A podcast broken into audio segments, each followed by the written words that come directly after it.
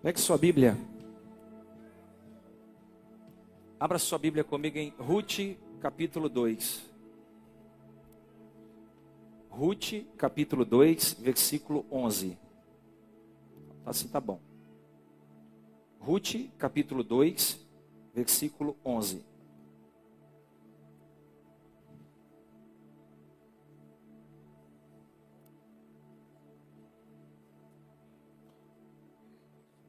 Só um pouquinho mais baixo aqui. É, mais baixo, bem, bem mais baixo.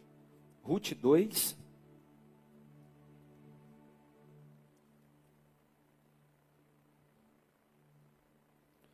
Versículo de número 11. Hoje eu quero pregar sobre o tema a recompensa da lealdade.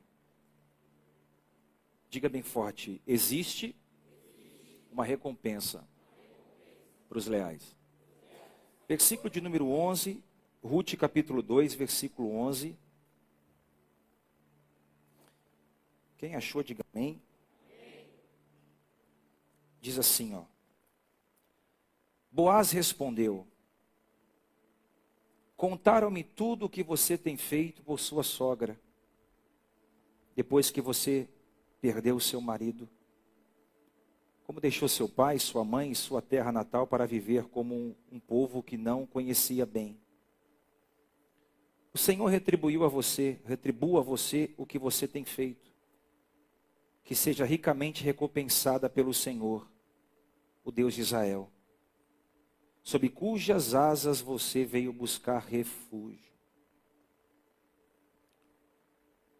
Pode se sentar?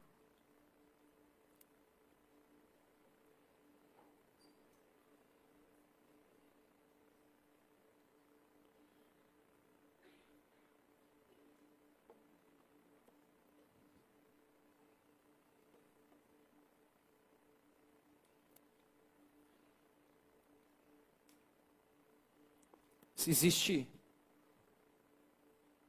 um livro na Bíblia Sagrada que revela o valor da amizade, esse livro é o livro de Ruth. O livro de Ruth foi escrito em um dos piores momentos ou em um dos períodos mais turbulentos do período de Israel, que foi o período dos juízes. O período dos juízes foi um período onde Israel vivia uma profunda infidelidade espiritual. Com o passar do tempo, Israel deixou de ser uma noiva apaixonada por Deus e se tornou uma noiva interesseira. Israel não queria mais Deus. Israel só queria as bênçãos de Deus. O povo já não buscava mais a Deus porque amava o Senhor, mas o povo buscava a Deus porque queria alguma coisa de Deus. Eles estavam vivendo uma gangorra espiritual, ora eles estavam em cima, ora eles estavam embaixo, ora eles buscavam ao Senhor, ora eles, buscavam outros deuses.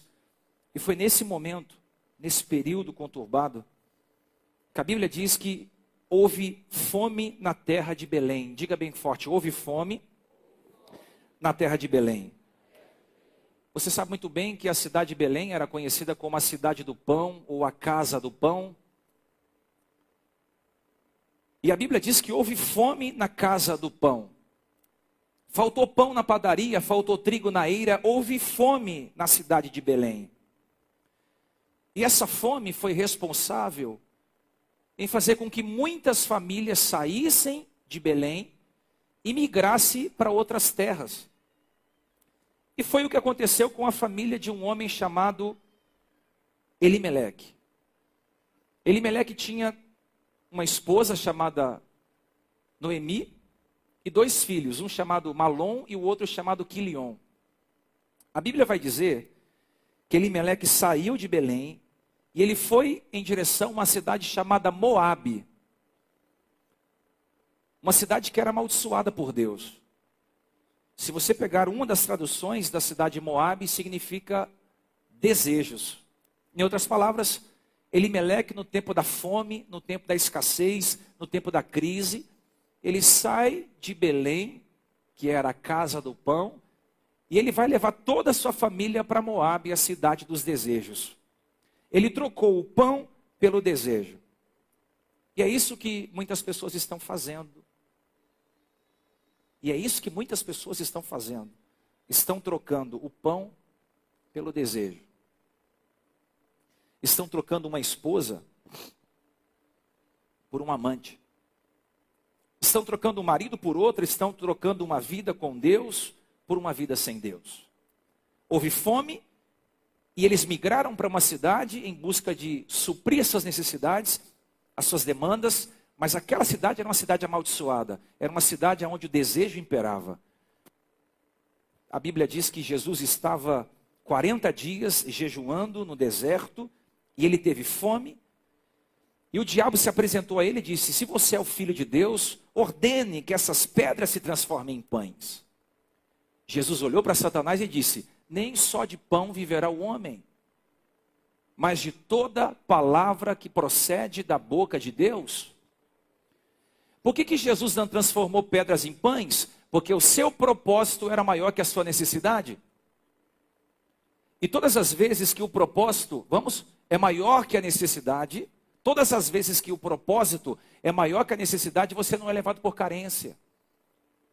Você não é conduzido por necessidades, porque o propósito é maior, porque a intenção é maior. Quem tem propósito não vive por desejos, não vive por carências, não vive por necessidades, não vive por sentimentos. Por isso que a fome não pode te conduzir. Quando eu falo de fome aqui, estou falando de desejos. Teus desejos não podem te controlar. O que é mais importante, o que é mais interessante é que ele sai de Belém e ele vai para Moabe. Eu disse que ele saiu da onde? Mais uma vez? E ele vai para onde? A Bíblia vai dizer que quando ele chega na cidade de Moabe, versículo de número 3, Elimeleque morre. Ele chega em Moabe e a Bíblia diz que ele morre. E ele deixa sua esposa Noemi viúva e mais dois filhos, o Malom e o Quilion. A Bíblia diz que, com o passar do tempo, Malom vai se casar com Ruth e Quilion vai se casar com Orfa, que eram duas mulheres moabitas que habitavam na cidade de Moabe. Eles vão construir uma família, eles vão armar suas tendas, eles vão expandir os seus territórios, eles vão fazer uma edificação de uma casa. Aparentemente estava tudo bem. Só que a Bíblia diz que dez anos depois, ambos morreram, Malom e Quilion. Agora eram três mortos dentro daquela família: o pai Elimeleque, o filho Malom e o filho Quilion. Só sobrou as três mulheres, Ruth, Noemi e Orfa, que eram as mulheres e a mãe. Esse texto falou muito comigo porque Noemi havia perdido durante um processo de tempo as pessoas mais importantes da sua família, que era, que era o seu marido e os seus dois filhos. Ela perdeu o alicerce, ela perdeu as pessoas importantes, ela perdeu de fato o ombro amigo. Eu queria começar essa mensagem dizendo para você que tem horas na vida que a gente vai perder pessoas importantes. Tem momentos da vida que você vai perder gente que você ama. Às vezes você vai perder um marido, às vezes você vai perder uma esposa, às vezes é um filho, uma filha, um namorado, uma namorada, um noivo, um, um amigo, mas não existe possibilidade de você transitar por essa vida sem se perder quem ama. Às vezes você vai ser surpreendido pela morte, ou você vai ser surpreendido pela dor, porque enquanto houver vida, vai haver despedidas. Mas você não entendeu, eu vou dizer de novo. Não tem jeito. A vida é cheia de despedidas. Vou repetir de novo: a vida é cheia de despedidas. Oxalá Deus que você não se despediu de quem ama ainda. Mas um dia você vai precisar se despedir. Que não seja agora. Mas não existe como passar por a vida sem se despedir de quem amamos. A morte está dentro do curso natural da vida. A morte faz parte da existência humana. Nós não estamos providos de enfrentar a morte uma hora ou outra ela vai chegar na minha casa e na sua casa. Isso é extremamente normal. A morte, ela transita no nosso meio. E a Bíblia diz que Malom, Quilion, Elimeleque morrem e fica ali naquela casa, uma casa vazia, somente com Noemi, Ruth e Orfa, três mulheres, três mulheres desamparadas sem marido. O tempo vai passando e uma notícia chega na casa de Noemi. Pergunta qual? Deus visitou Belém novamente e trouxe pão novamente para aquele povo. O texto vai dizer que Deus novamente volta a visitar Belém, começa a suprir novamente Belém, começa a abençoar novamente Belém, começa a transformar novamente Belém, começa a modificar a cidade novamente. E isso aqui já é uma palavra ao seu coração. Deus vai visitar a sua Belém hoje. Estou sozinho, eu acho, vou dizer de novo: Deus vai visitar a sua Belém essa noite. Eu quero profetizar que quando você voltar para a sua cidade, quando você voltar para a sua casa, quando você voltar para o lugar que você saiu, você vai encontrar aquele lugar muito melhor do que você deixou. Recebe, pega essa palavra. A glória da segunda casa na sua vida será maior do que a glória da primeira, diz o Senhor dos exércitos. Não importa como você saiu, não importa a porta que se fechou, não importa o lugar que você um dia se fez presente. O que importa é que quando Deus resolve visitar, Ele resolve visitar para abençoar. A Bíblia diz que Deus resolve visitar novamente Belém, abençoar novamente Belém, e um sorriso nasce no rosto de Noemi. No meio de tantas tragédias, um sorriso novamente volta a brotar no rosto. E eu vim falar hoje para você que vai dar certo. Deus vai voltar a colocar um sorriso no teu rosto. Creia no que eu estou te dizendo. Talvez você entrou aqui hoje abalado emocionalmente, ferido emocionalmente. Você entrou aqui passando por necessidades financeiras. Você passou aqui recolhendo cacos que a vida, de momentos que a vida te atropelou. Talvez você entrou aqui dentro hoje com aquela angústia, aquela aflição de morte. Mas eu venho dizer para você: fica tranquilo. Ainda esse mês você vai receber uma boa notícia. Três pegou, mas tudo bem. Eu vou dizer de novo. Uma boa notícia da parte de Deus vai se aproximar de você. Eu profetizo uma boa notícia. Um portal se abre essa noite, uma nova estação se abre essa noite. Deus visitou Belém de novo e Deus vai visitar o teu ministério novamente. Deus vai visitar a tua casa novamente. Deus vai visitar os teus filhos novamente. Deus vai colocar a mão sobre os teus negócios novamente. Houve um dia de escassez, mas Deus está dizendo: vou voltar a prosperar, vou voltar a abençoar. Eu vou tocar os seus negócios novamente. Eu vou tocar a sua casa novamente. Eu vou tocar teu coração novamente. Eu vou incendiar tua fé novamente. Eu vou te transformar novamente. Houve uma notícia, isso aqui é profético. Procure alguém diga assim: você vai receber notícias boas. Não, está muito fraco isso aqui, minha irmã. Me ajuda. Você vai receber notícias boas. Ainda esse mês de julho. Procure alguém que tem mais fé que isso aí que você profetizou e diga: você vai receber uma notícia boa esse mês de julho. E a notícia é: Deus visitou Belém.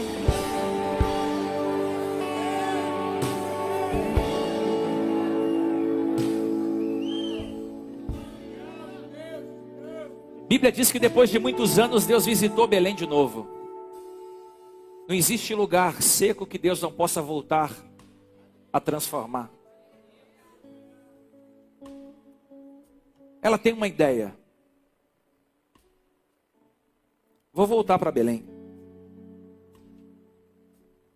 Não tem mais o porquê ficar em Moab. Estou saindo daqui sem filho, sem marido, pobre, desamparada, mas eu quero voltar para Belém. Então ela vai reunir as duas noras. Quantas noras ela tinha? Quantas noras? ela vai reunir as duas noras. Ela vai chamar Ruth e ela vai chamar Ofa. As duas noras que sobraram. Eu não sei se ela preparou um café, eu não sei se ela sentou na mesa com as duas noras, mas elas resolveram arrumar as malas e partir para Belém novamente. Elas estavam em comum acordo: vamos sair daqui vamos voltar para Belém. Vamos partir para a terra de Noemi. Diz o texto sagrado então que elas vão partir em direção a Belém. Imagino que elas estão conversando, talvez trazendo à memória o que passaram em Moab, lembranças, saudades, recordações, lembranças, momentos. Elas estão talvez conversando sobre muitas coisas que elas enfrentaram e como foi difícil superar o que superaram sem a presença dos maridos. No meio do caminho, eu disse aonde? No meio do caminho, Noemi para as duas noras e diz: Pensei bem, pensei bem, eu sei que vocês estão indo comigo para Belém, mas pensando bem, eu quero que vocês voltem para a casa de vocês. Voltem para suas mães. Que o Senhor seja leal com vocês, assim como vocês foram leal comigo e com os falecidos. Que o Senhor conceda a vocês segurança em outro lar, no colo de outro marido. Noemi está dizendo: é, não vá comigo, eu, eu, eu quero que vocês voltem para a cidade de vocês, encontrem outro marido, construam outra família, edifiquem um novo lar, que Deus prospere vocês, abençoe vocês. E o texto vai dizer no versículo de número 9 que elas começaram a se abraçar. E não foi só um abraço, foi um abraço com lágrimas nos olhos. Elas começaram a chorar. Elas começaram a se abraçar, três amigas se abraçando, a nora e as duas, e a, as duas noras e a sogra começaram a chorar bem alto. E ambas disseram, Ruth e Noemi, elas disseram em uma voz uníssona: Nós não vamos voltar para Moab, nós vamos com você até o final. Porém, Noemi continuou a insistir: Não, minhas filhas, voltem para a cidade de Moab, construa a família de vocês. Eu já sou velha, eu não posso mais gerar filhos, e mesmo que eu gerasse filhos, até esses filhos crescerem para poderem casar com você, não daria tempo. Voltem para Moab. Ela está insistindo, volte para Moab, construa a família de vocês. Retorne para o lugar que vocês não deveriam ter saído. Eu já estou velha. E além de estar velha, grave o que eu vou dizer agora. Ela diz: além de eu estar velha, sem poder gerar, a mão de Deus pesou sobre mim. Eu me sinto amarga, eu me sinto, eu me sinto, parece que a mão de Deus me esmaga. Eu estou me sentindo amarga, eu, eu me sinto amargurada. Perdi dois filhos e um marido. Eu me sinto mal, eu me sinto azeda, eu me sinto amarga. Voltem para Moabe. Retornem para a casa de vocês, construa a família de vocês. Foi nesse momento que uma das noras, chamada Orfa, chamada, abraçou a sogra bem forte, a beijou e se despediu dela. Disse: Minha sogra, eu, eu vou partir novamente para Moab. Foi muito bom caminhar com a senhora, mas eu vou voltar para a minha cidade natal. Isso aqui mexeu comigo demais essa tarde. Porque Orfa não quis mais caminhar ao, ao lado de Noemi. Não houve brigas, não houve discussões, não houve desafetos. Orfa entendeu que o tempo de caminhar ao lado de Noemi havia acabado. E eu quero te dizer que o tempo de caminhar ao lado de algumas pessoas acabou. Eu vim te dizer que o tempo de caminhar ao lado de algumas pessoas acabou. Eu vou dizer até você pegar. Eu quero te dizer que o tempo de algumas pessoas na sua vida acabou. Elas vão precisar sair, elas vão precisar ir embora, elas vão precisar sair do seu lado. Só vai ficar ao seu lado as pessoas certas. Entenda uma coisa nem todo mundo que você ama vai caminhar ao seu lado a vida inteira. Nem todo mundo que você queria que estivesse perto de você vai estar. Houve uma despedida, houve um adeus, houve um até logo, sem briga, sem discussão e sem desafeto, porque o tempo de Orfa na vida de Noemi havia acabado. Faz parte do processo. Algumas pessoas vão precisar ir embora da sua vida. Faz parte do processo. Algumas pessoas vão ter que deixar de caminhar ao seu lado. Faz parte do processo. Algumas pessoas não caberão na próxima estação. Faz parte do processo. E por que, que faz parte do processo? Porque Deus precisa peneirar as nossas relações.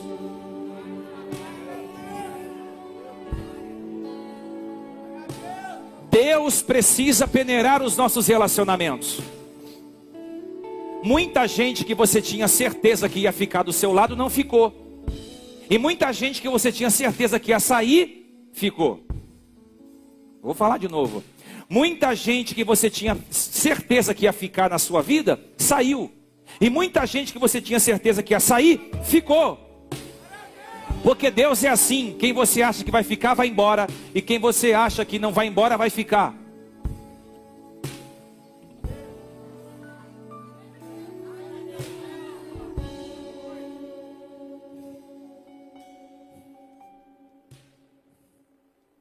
Orfa abraça bem forte a sua sogra diz: Para mim já deu. Estou indo embora. Ela vira as costas e vai voltar para Moab. Noemi toma a voz e diz a Ruth que ficou: Filha, a sua concunhada está indo embora. Vá junto com ela. Vá junto com ela, a sua concunhada está indo embora. Ruth se levanta no meio das, dos vilarejos de Belém e diz: Não insistas comigo para que te deixe. Aonde você for, irei eu. Aonde tu ficares, ficarei eu. O seu povo é o meu povo. O seu Deus é o meu Deus. Aonde morreres, morrerei eu, e ali também serei sepultadas. Que o Senhor me castigue com todo o seu rigor, se outra coisa que não a morte me separar de ti. Olha, está dizendo: aonde você for, eu vou, aonde você dormir, eu durmo, o que você comer, eu como, aonde você morar, eu moro. Eu não vou me apartar de você, eu vou com você para, para onde você for. O teu Deus será o meu Deus. Vocês estão longe, me ajuda a pregar hoje, gente? Ruth era politeísta, adorava vários deuses, mas quando ela está disposta a sair com Noemi, ela está dizendo: estou renunciando os meus deuses, estou renunciando os postes ídolos, estou renunciando tudo aquilo que eu aprendi com os meus pais na terra estrangeira. Agora eu vou tomar uma decisão. Qual decisão? Adorar o único e verdadeiro Deus de Israel. O teu Deus será o meu Deus, o teu povo será o meu povo. Aonde tu for, irei eu. Aonde tu deitares, deitarei eu. Aonde tu irás, irás eu. Eu quero, eu quero profetizar essa noite. Deus vai levantar esse nível de relações para andar ao seu lado. Você vai entender onde eu vou chegar no longo da mensagem. Chacoalhe alguém, diga assim: é esse nível de relacionamento que Deus vai proporcionar você experimentar. Não, um pegou só, vou falar de, é esse nível de relações que Deus vai proporcionar estar ao seu lado. É gente que vai dizer o seguinte: se você comer pão duro, eu como junto. Se você dormir no chão, eu durmo ao seu lado. Se você andar a pé, eu ando contigo. Se você morar em uma casa de sapê, ali moro eu. Se você tiver muito, estou contigo. Pouco, eu estou contigo. Se não tiver nada, mesmo assim me relaciono com você.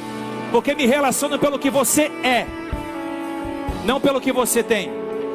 Uma mão, uma mão erguida lá atrás, eu vou profetizar novamente. Deus vai colocar esse tipo de gente ao nosso lado. Você vai entender aonde eu vou chegar. Deus vai colocar esse tipo de gente ao nosso lado.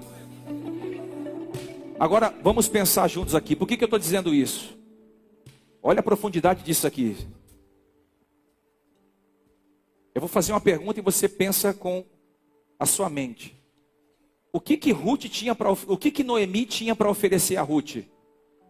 Olha, vocês são inteligentes demais. Vou perguntar de novo. O que Noemi tinha a oferecer a Ruth? Ela era velha, idosa, pobre, não podia mais gerar filhos. A Bíblia diz que ela estava de mãos vazias e ela havia perdido toda a sua família. E mesmo assim, Ruth está dizendo: não saia do teu lado. Não te abandono. Não te deixo. Aonde você for, vou.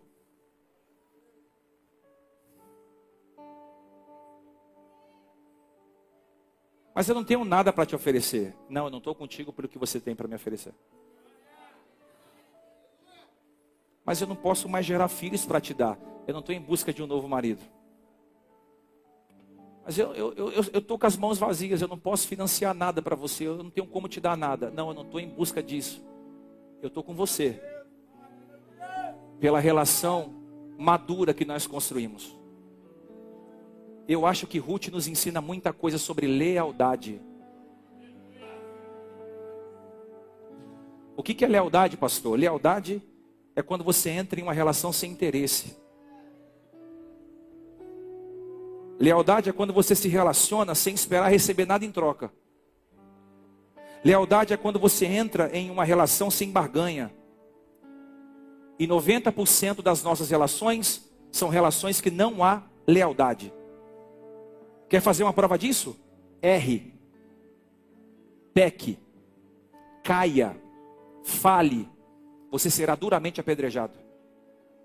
Vão te abandonar. Eu lido com pessoas o tempo todo e é impressionante como as pessoas te amam num dia e te odeiam no outro. Um dia você é o máximo, outro dia você não vale um real. A maioria das pessoas só se relaciona com as outras por, co, por conivência. Enquanto for conivente, me relaciono com você. Quando eu enxergar uma falha, um defeito, um desvio, para mim você não serve. Para mim você é descartável. Para mim você não faz mais parte. E aí Ruth vem nesse cenário, construindo na nossa mentalidade uma ideia do que é lealdade. Lealdade é andar com o outro mesmo que o outro fale, erre, escorregue, mesmo que o outro não tenha nada nas mãos para te oferecer. O que, é lealdade? Lealdade é não barganhar, é não fazer esperando receber alguma coisa em troca, é não dar com uma mão tentando cobrar com a outra. A amizade de Ruth com Noemi era uma amizade verdadeira. E te digo por que era verdadeira. Porque foi construída durante uma vida. Não foi uma amizade falsa, uma amizade de porcelana, uma amizade líquida. Era uma amizade verdadeira. Ela foi construída ao longo dos anos. E aqui vai uma notícia: a gente não constrói amigos na balada. E eu não tenho a intenção de dizer que para você ir ou não, você é dono da sua vida, você é o dono do seu próprio nariz. Eu estou dizendo que não se faz amigo em balada, não se faz amigo em noitada, não se constrói amigos em festas. Eles podem ser engraçados e divertidos, mas eles nunca vão permanecer ao seu lado nos dias maus. A Bíblia diz que o filho pródigo chegou no pai e disse: Dá minha parte da herança, eu quero meu dinheiro. Colocou o dinheiro no bolso e foi para o mundo. A Bíblia diz que ele parou e começou a gastar o seu dinheiro em uma terra longínqua. Imagina que ele parou em um bar, colocou algumas garrafas de uísque, vodka, alguns Red Bulls na mesa, e começou a vir um monte de amigo. Tô contigo, mano. Você é meu mano, pô. Balada, pô, churrasco. Tá, tamo junto. Pá, pá, pá. E ele, moleque, pagando. Um monte de mulher, selfie, store. Pá, moleque tava bombado. Carro do ano, boot do ano. O moleque tava estourado, iPhone 15. Tava, tava bonito na foto. Só que o moleque não tinha o dom de economia. Ele não era um bom gestor da, da, das finanças. Então ele gastou tudo e ficou sem nada. Texto disse que quando ele se encontra sem nada, ele encontrou sem. Ele vai procurar ajuda. Cadê aquele meu brother que um dia eu levei? Ele não vai encontrar nem brother, ele não vai encontrar nem aquela menina bonitinha, da sainha curtinha. Viu, meninão bonitão?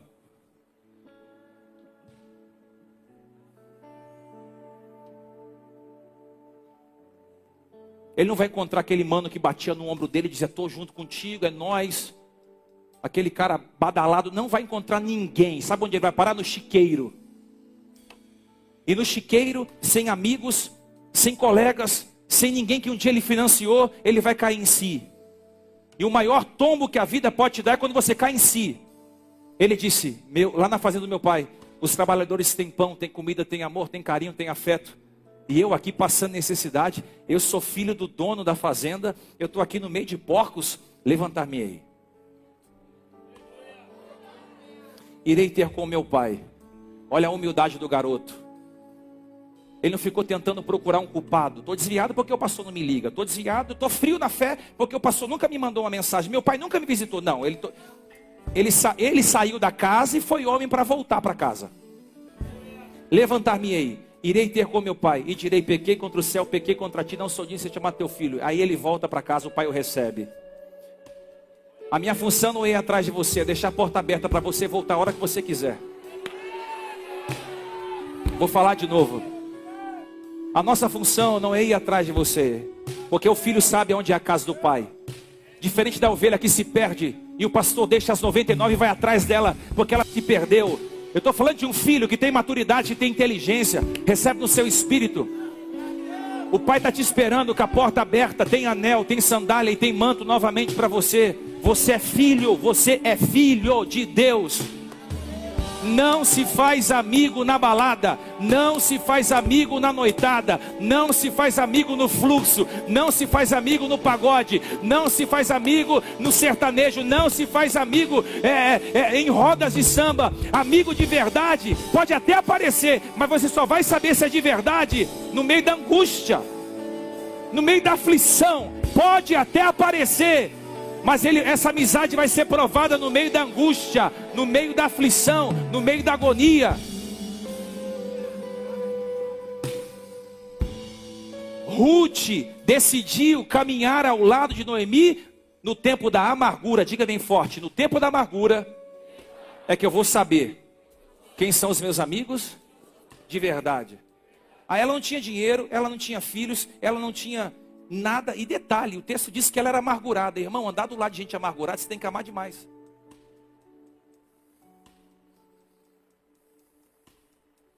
Por isso que Provérbios diz: ama o amigo em todo tempo.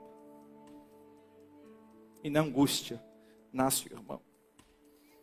Esse mesmo proverbiano que escreveu ama o amigo em todo tempo disse: se você encontrou um amigo, você encontrou um tesouro.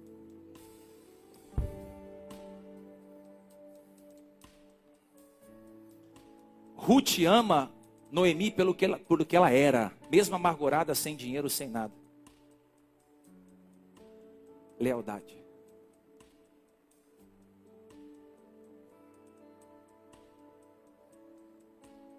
Deixa eu te perguntar, como está o seu nível de lealdade?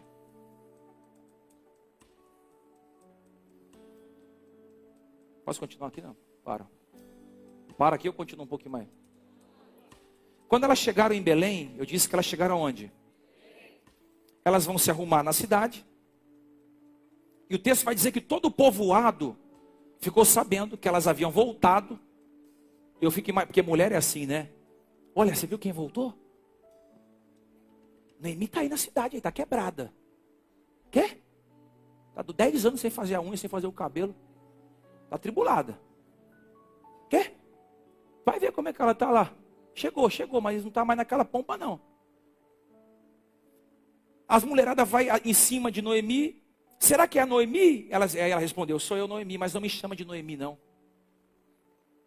Me chama de Mara. Porque o Todo-Poderoso tornou a minha vida amarga. Perdi meus dois filhos, perdi meu marido, eu não tenho nem sentido para viver. Eu sou uma mulher amargurada. Tem horas que a vida nos bate com tanta força.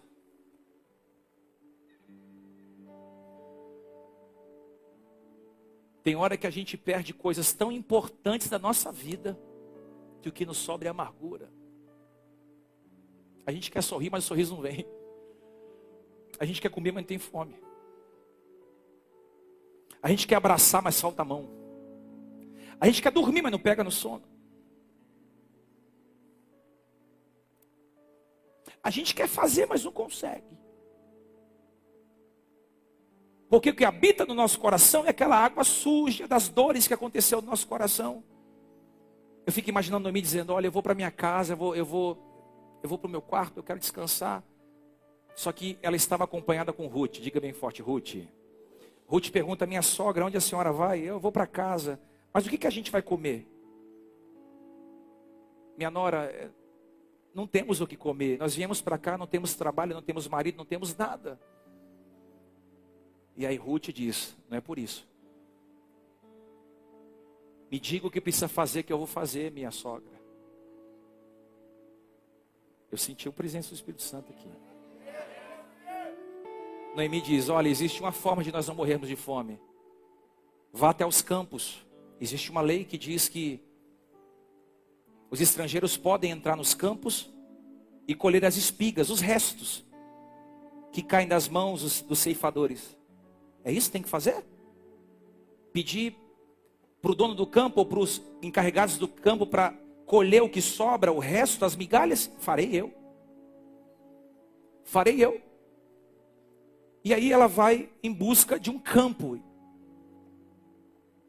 Ela deixa o orgulho, ela deixa soberba, ela amarra o cabelo, ela tira o salto alto, ela deixa a bolsa de lado, ela deixa a vaidade de lado, ela deixa a prepotência, ela deixa o ego, ela pega um cestinho na mão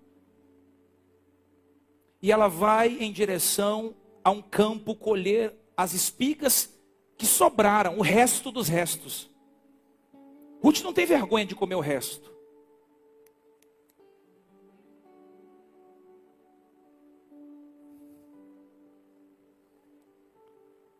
Ruth não tem vergonha de, de recomeçar. Não tenha vergonha de recomeçar do zero. Seja humilde. Se você tiver que recomeçar do zero, recomece. Se você tiver que pegar o seu cestinho e ir lá para o final da fila, faça isso com o seu cestinho na mão. Se você tiver que voltar a contar moedas, volte a contar moedas, mas com dignidade, com honra. Se você tiver que refazer sua vida novamente, faça. Ela não teve problema de recomeçar do zero, ela não teve problema de ir lá para o final da fila com um cestinho, pegar o que sobrou. Sabe qual é o problema de muita gente? é que quer ostentar uma vida que não pode bancar.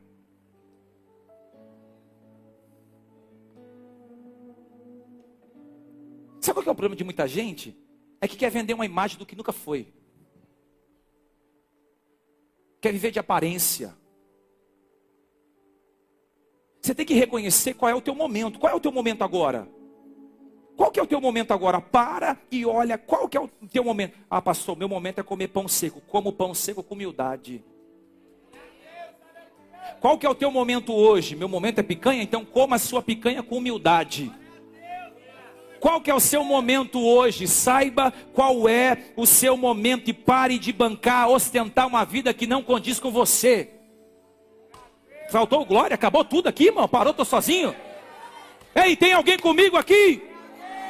Tem alguém comigo aqui hoje? Reconheça o seu momento. Se é para recomeçar, recomece do zero. Não tenha vergonha. Não tenha vergonha. Ah, mas o que vão achar de mim? Não tenha vergonha. O que vão dizer de mim? Não tenha vergonha. Vergonha é roubar, matar e mentir. Trabalhar nunca foi vergonha. Começar de baixo nunca foi vergonha. Trabalhar em um serviço humilde Nunca foi vergonha. Tem gente que é tão mala que fala: eu só vou trabalhar quando for para ganhar 22 mil reais por mês. A empresa me dá um VR, um VA, um, um vale transporte. O helicóptero vem buscar sexta-feira é, de manhã. Eu tô, eu tô acima da média. Se você tiver que ganhar mil reais por mês, trabalhe para ganhar mil. Seja humilde. Seja simples. Recomece com dignidade, recomece com dignidade, recomece com humildade. Por quê? Porque quem começa humilde não come na mão dos homens, come na mão de Deus. Vou falar de novo: quem começa humilde não come na mão dos homens, come na mão de Deus. Come na mão de Deus. Eu me lembro que quando eu comecei a pregar, não tinha roupa para pregar, eu não tinha terno para pregar, não tinha sapato para pregar. Quantas vezes eu não fui pregar e tomei sapato emprestado, terno emprestado para poder cumprir uma agenda, cumprir uma missão? O terno era maior que o meu corpo, o sapato era maior que o meu pé, mas era o que tinha.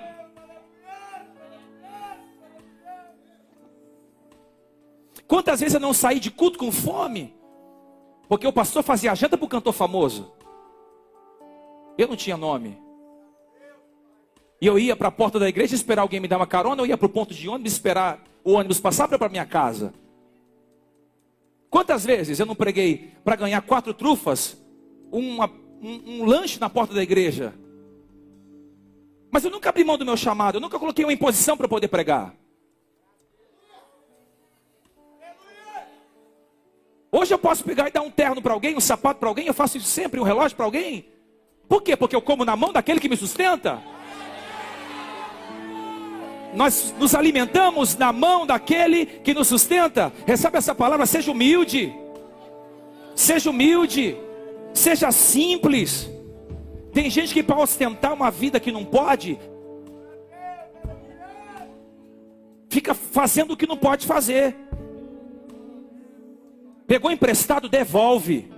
Ah, não tenho dinheiro. Você tem caráter. Fulano, Zé, estou te devendo 1,50. É, 1,50. Vou pagar daqui um ano e meio. Mas vou pagar.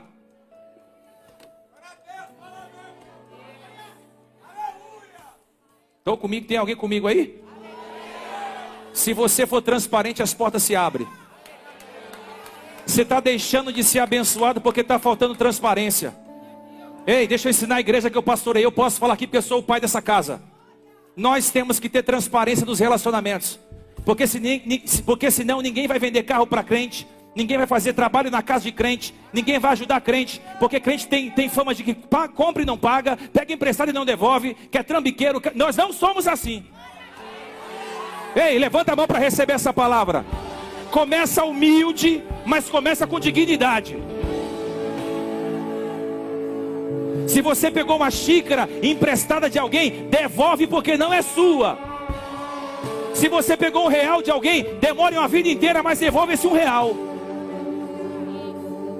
Eu amo a história de Ruth, sabe por quê? Porque ela não ficou cheia de pompa. Não, eu, eu, eu não vou ficar pegando o resto, não.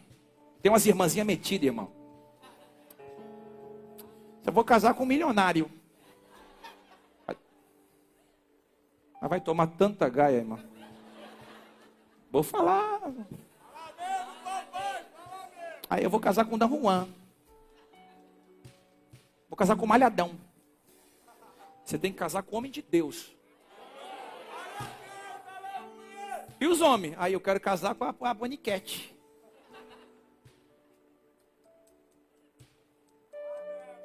Aí tu procurando uma irmãzinha, mas tem que ser aquela irmãzinha assanhadinha. Você tem que casar com uma mulher que vai santificar o teu leito.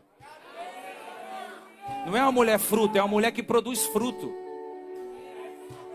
Ela se veste bem, ela não fica mostrando decote, ela não fica mostrando as pernas, ela fica mostrando o quadril, ela não precisa se vender, ela já sabe o preço que ela tem, o valor que ela tem.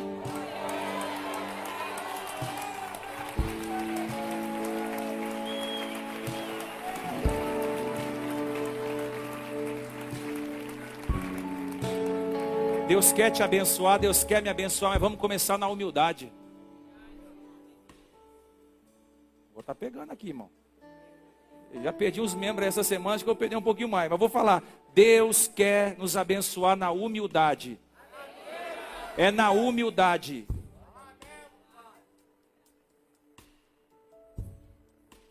Por que, que você está falando isso? Porque a menina pegou o cestinho, foi para o final da fila pegar o resto. Pegar o quê? Pegar o quê? Só que a Bíblia diz: o dono do campo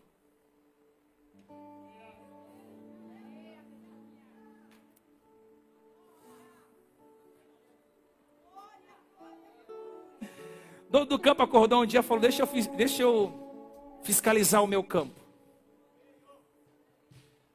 Aí ele está passando assim, ó. Você sabe que quando o diretor da empresa chega, o gerente chega, o dono da empresa chega, o pastor chega, todo mundo quer fazer as coisas, né? Aqui não tem, porque todo mundo aqui faz voluntariamente. Mas, você sabe que você trabalha em empresa, você sabe como que é, né?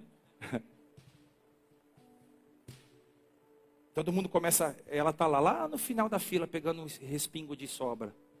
Aí a Bíblia diz que o dono do campo fala assim, ó.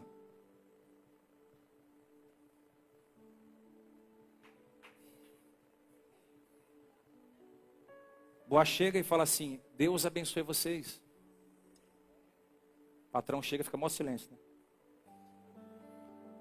Aí Boaz pergunta assim: quem que é aquela mocinha lá do fundo lá? Aquela que está com o cesto na mão, cabelo amarrado, toda cansada de trabalho. Quem é aquela moça? Eu nunca vi ela aqui. Aí o gerente do campo responde: Ela é uma moabita. Que voltou de Moab com Noemi. Ela me pediu, ela se humilhou.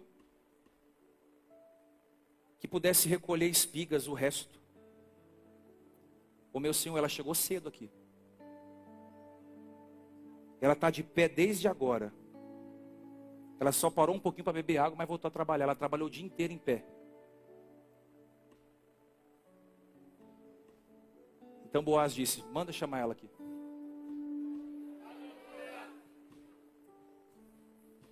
Ouça, minha filha. Você não precisa mais escolher em outra lavoura, não. Pode ficar em nosso meio. Não precisa mais escolher no final dos, dos, dos ceifadores. Pode colher agora no meio dos ceifadores.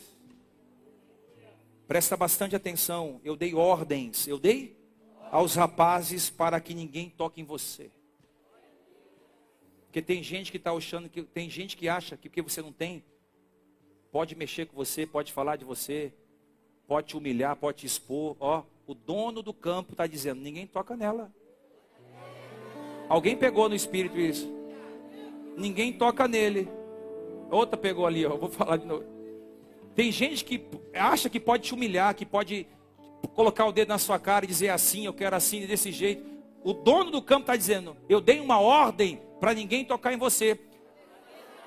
Você está protegida por mim. Você está ancorada por mim. Você está bem preparada por mim. E ele vai continuar dizendo: Eu também dei ordem para se você sentir sede, você beba. Os rapazes vão encher os potes. E aí o versículo que lemos diz que ele chama ela e diz assim, ó: "Me contaram tudo o que você fez pela sua sogra.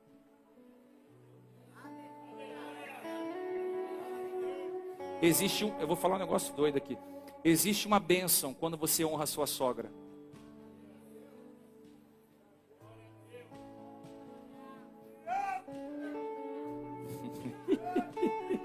Tem alguém com a sogra aí? Levanta a mão.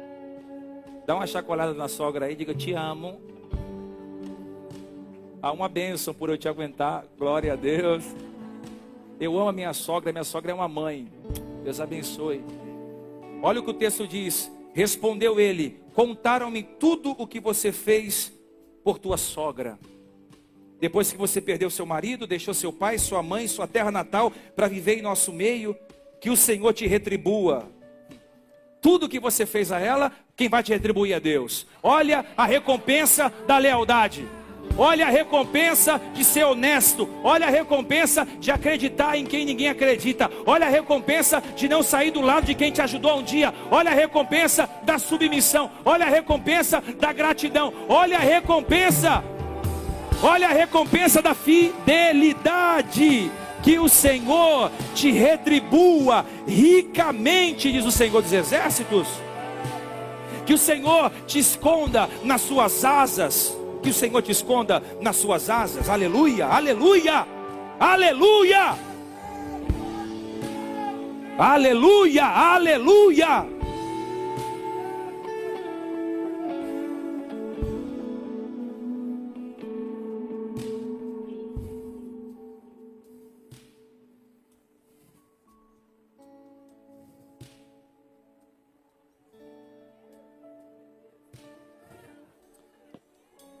Aí está ela voltando para casa.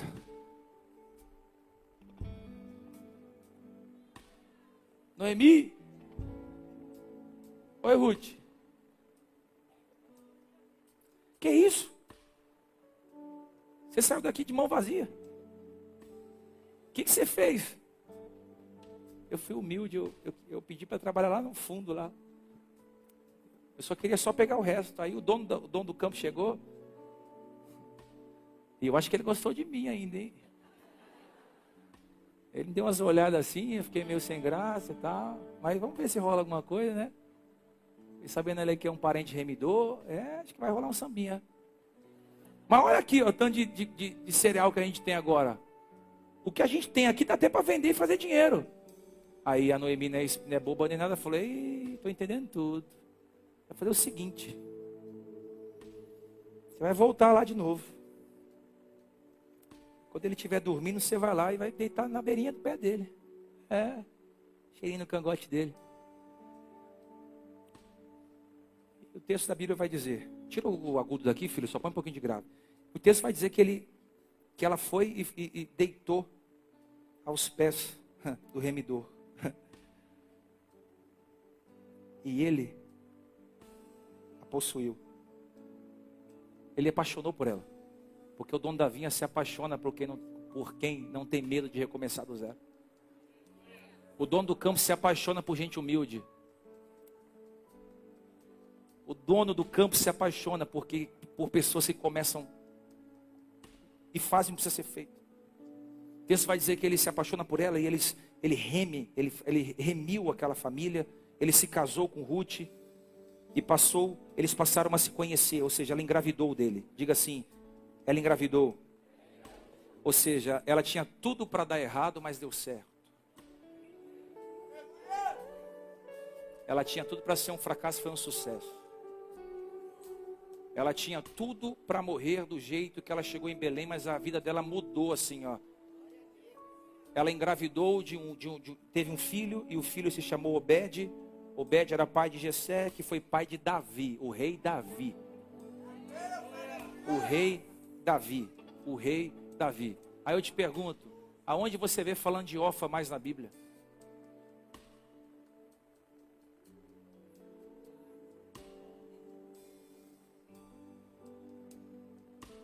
E de Ruth. Tem um livro. Só mais de dois mil e poucos anos, ou muito mais do que isso, a gente está lendo.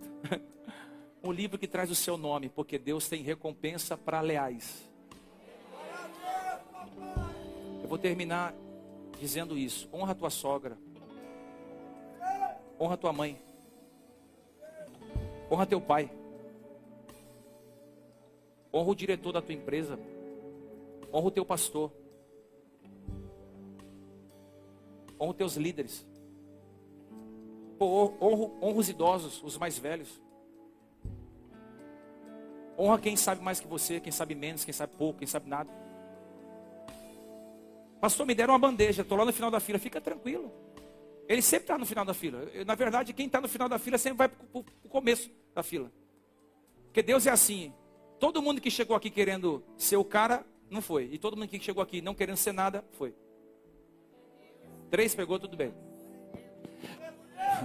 Todo mundo que chegou na empresa falando, vou mandar nessa empresa, Deus falou, não, você é muito soberbo. Mas todo mundo falou, pai, eu só quero somar nessa empresa. Só quero fortalecer o meu diretor, o meu patrão, só quero somar força aqui. Deus foi, pegou e colocou para brilhar. Aonde você pisar seu pé, chega na humildade, chega na simplicidade, chega, chega sendo tranquilo. Aonde você pisar seu pé, faça o que for pedido para lavar banheiro, lava o banheiro da empresa, está tranquilo.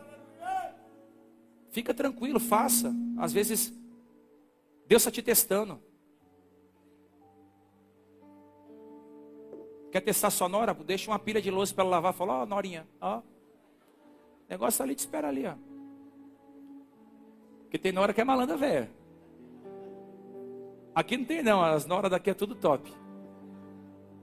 Eu não é, é nora que come e não lava a louça. Quer, quer, quer ganhar sua sogra? Vai domingo, ajuda ela a cozinhar, lava a louça inteira. Irmão, e quando terminar, você faz uma massagem no pé dela. Sogra, te amo. Vai saindo, Satanás. No pé, no pé. Que a Bíblia fala que está no pé, aqui, ó.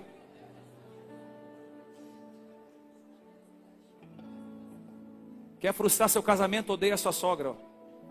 Ih, nem ia falar isso aqui. O que eu estou falando é que tem uma recompensa para a lealdade. Eu termino agora. Irmão, eu não vou chamar ninguém na frente hoje. Senão a gente termina o culto 10 e meia, 11 horas. E eu não gosto de passar do horário, é que o Espírito Santo se move. Esse dia minha mulher falou: Você está terminando o culto muito tarde. Eu falei: Fala com o Espírito Santo. Ele estava lá, ele é o dono do negócio, eu só estou conduzindo.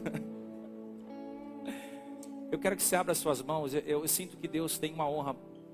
Eu sinto que o Senhor tem uma recompensa. Eu sei, eu, eu, eu recebi essa palavra no meu coração. Eu sinto que o Senhor quer recompensar algumas pessoas aqui. Teu trabalho não é em vão. Teu trabalho não é em vão.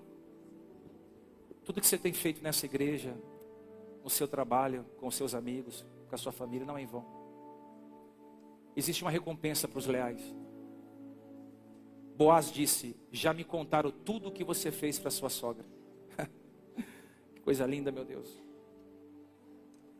Eu queria pedir, Senhor, que aonde houver uma mão aberta aqui, o Senhor pudesse derramar um pouco mais da tua excelência, da tua sabedoria. Levanta a Ruth, a amiga verdadeira, o amigo verdadeiro, o discípulo verdadeiro. Levanta, meu Deus, o filho verdadeiro, a filha verdadeira, para ajudar. A gente está cansado das pessoas passarem por nós, arrancarem tudo que a gente pode dar e ir embora. A gente está cansado de ser amado um dia odiado no outro. Oh meu Deus, nós queremos pessoas que vão entender nossas fraquezas. Às vezes você está amargurada por situações, ninguém te entende. Querem até te apedrejar por isso, mas você está passando por um momento de dor. Tem gente chorando aqui no coração, ferida. Perdeu gente importante. Tem gente que sepultou o casamento esse ano.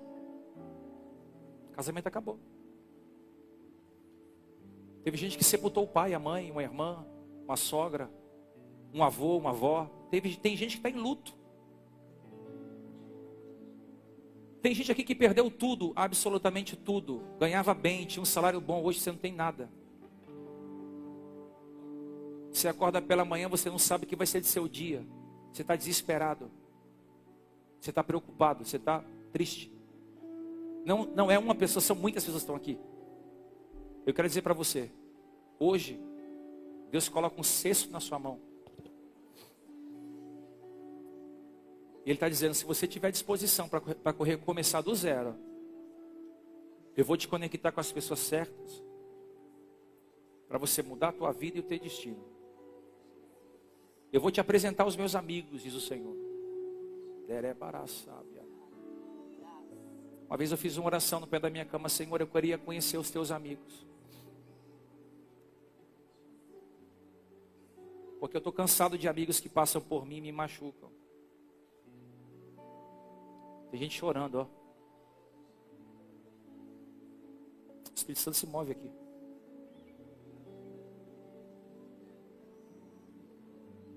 E tem uma nuvem aqui, irmão.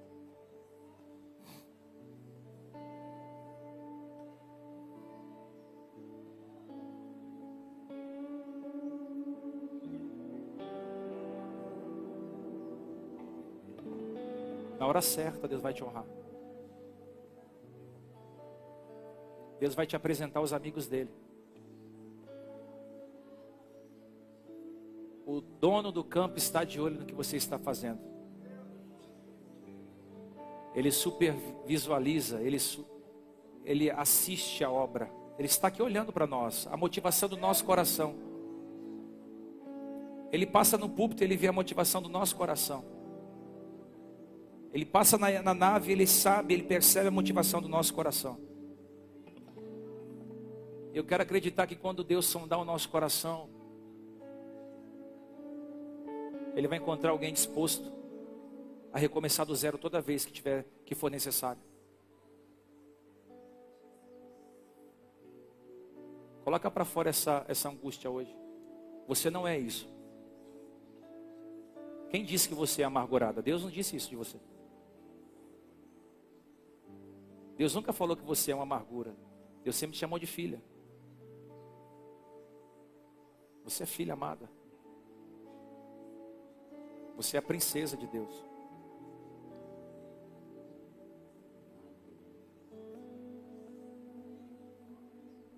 Pastor, não tenho força. Perdi tudo que eu tinha. Sobrou Deus. Ele é o seu tudo.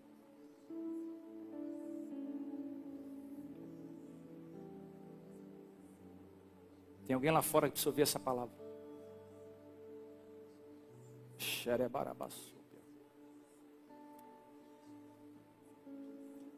Eu vejo uma caneta.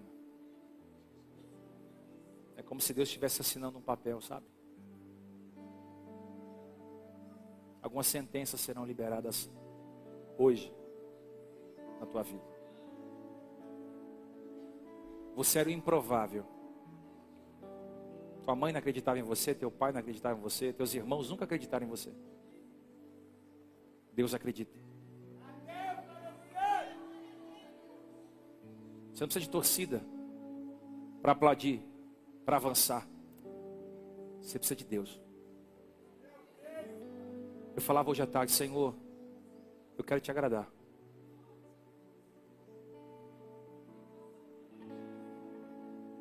Eu não faço culto para homens, irmão.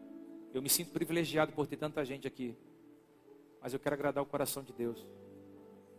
Me perdoe se um dia eu desagradei vocês ou ofendi vocês, não foi a minha intenção.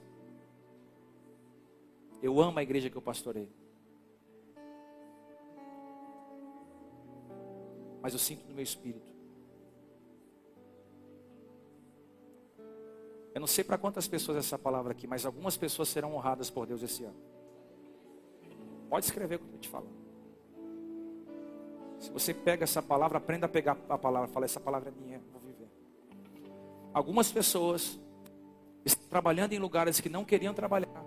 Estão morando em lugares que não queriam morar. Estão em lugares que não queriam estar, mas por obediência estão. Deus está falando com você. Eu, eu tenho um tempo certo de fazer com que os olhos do dono do campo te encontrem. E você vai prometer que quando você for honrado, você não vai mudar uma vírgula quem você é. Quando você for honrado, quando você for honrada, você vai continuar sendo essa menina especial que você sempre foi. Essa grande amiga, essa grande serva de Deus que você sempre foi. Quando Deus tocar a tua casa com milagres, quando Deus começar a abrir seus caminhos, você vai se lembrar dessa palavra.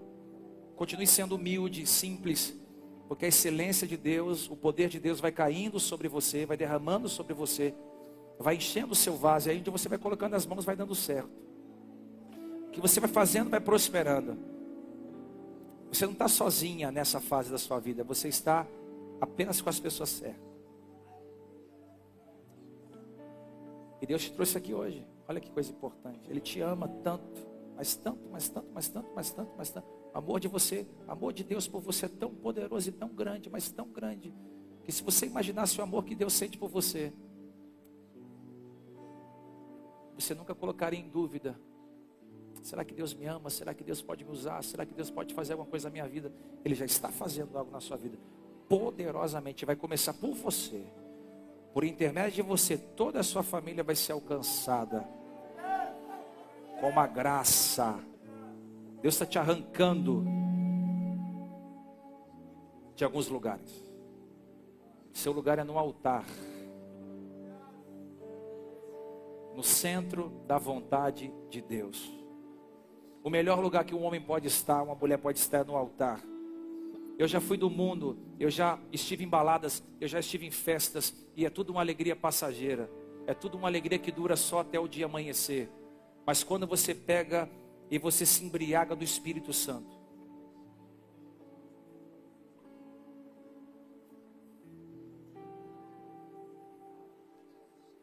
Você não tem dinheiro, mas tem Deus. Você não tem muitos amigos, mas você está feliz. Você não precisa de um copo de cachaça, você não precisa de uma, uma, carreira de cocaína, você não precisa de uma maconha, você não precisa de, você não precisa de dormir com uma mulher hoje, uma manhã, um homem hoje, uma manhã para satisfazer. Você está bem consigo, você está feliz haverá uma salvação em massa nessa cidade. Deus falou no meu coração, essa igreja vai receber tanta gente diferente, não vai ser só crente não, que às vezes o crente fica e adoece, ele não amadurece. Às vezes ele vai colocar o pecador, o profano, o iníquo. A gente vai ver gente entrando aqui colocando uma pistola no púlpito. Pastor, parei de roubar, parei de matar, Estou entregando a minha vida para Jesus. A gente vai ver pessoas deixando cocaína aqui, maconha aqui, droga, seringa, preservativos.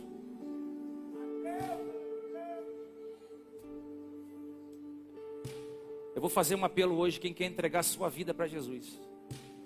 Eu sinto meu coração. Pastor, eu quero, eu preciso de Jesus, pastor. Eu amo, eu quero Jesus, eu não sei como, de que maneira, mas eu quero esse Jesus aí, eu quero ele. Eu quero ir embora com Ele, eu quero, eu quero aceitá-lo, eu quero recebê-lo, eu quero estar com Ele, eu preciso deste Jesus. Levanta sua mão só onde você está, pastor. Eu quero aceitar Jesus Cristo, eu preciso de Jesus. Essa princesa aqui, aquela, olha como Deus já falou com ela. Aqui, essa princesa aqui, mais alguém. Levanta sua mão lá atrás, lá atrás, lá no canto, lá no fundo. Vocês eu quero aqui na frente. Vocês, eu, dá um jeito. Obreiros, me ajudem, dá um jeito, dá um jeito, dá um jeito. Há uma, há uma salvação. Há um, há um, eu sinto que hoje é salvação. É salvação, isso. É salvação, é salvação. Vem, vem, vem. Pastor, eu quero voltar para Jesus de Nazaré. Eu eu eu estou longe desse do altar. Eu preciso do altar de novo. Eu preciso me refazer de novo. Eu preciso estar com Deus. Pastor, eu preciso entregar minha alma para Jesus Cristo.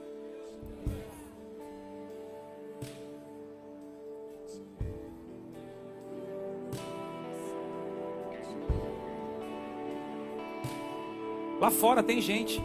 O Espírito Santo me fala, tem gente aí fora que precisa entregar a vida para Jesus Cristo. Obreiros, ajudem quem está aí fora. Pastor, eu quero entregar minha vida para Jesus. Você vai dar um jeito de sair aí de fora da calçada da rua e vir aqui na frente. O Espírito Santo está transitando em nosso meio. Venha, venha, venha, venha, venha, venha. Olha lá, gente saindo, é isso. O Espírito Santo está salvando.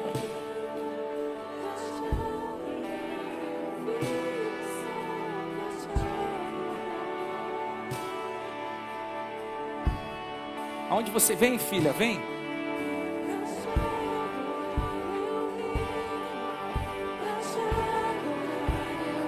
Vem.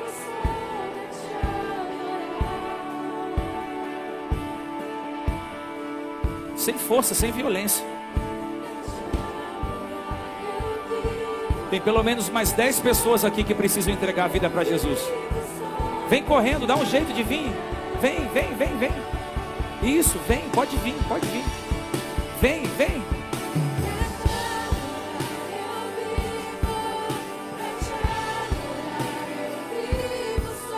Isso, vem. Vem. Eu vou te dar um minuto. Um minuto. Um minuto. Pastor, mas eu, eu a minha vida está muito bagunçada. Eu não sei se eu vou conseguir me libertar. Não é com você, é com o Espírito Santo. Pastor, meu coração está queimando. É você, Jesus está te chamando. Vem. Tem uma menina aqui que não pode ir embora sem aceitar Jesus. Deus está falando com você, filha. Vem. Vou terminar. Isso por aqui. Se você não fosse preciosa, nem aqui você estaria.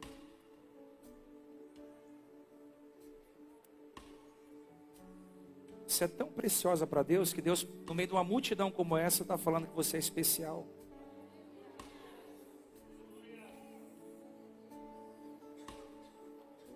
Parece que tudo estava dando errado. Disse Deus, eu não sei o que estou fazendo de errado, porque está tudo dando errado. Na verdade, às vezes precisa dar errado para Deus fazer dar certo. Hoje Deus muda a tua vida. Eu vejo uma pessoa saindo da tua vida, algumas coisas indo embora, você sabe? Você não vai entender, mas Deus vai começar a limpar a tua mesa, Deus vai começar a limpar a tua sala, Deus vai começar a limpar a tua mente, Deus vai começar a te dar novas ideias. Você é uma adoradora do Senhor. Essa promessa não foi feita agora, desde o ventre da sua mãe, Deus já vem falando com você. E Deus está arrancando a angústia de morte. Eu não sei quantas pessoas estão com angústia aqui. Se tem alguém que está com muito, tem alguém muito angustiado aqui hoje? Tem uma pessoa, pode levantar a mão, seja, seja transparente. Duas, três. Quem está muito angustiado, põe a mão no peito. Você que está muito angustiado, aquela aflição muito grande. Essa angústia vai sair do teu peito agora. Deus vai transformar a angústia em alegria.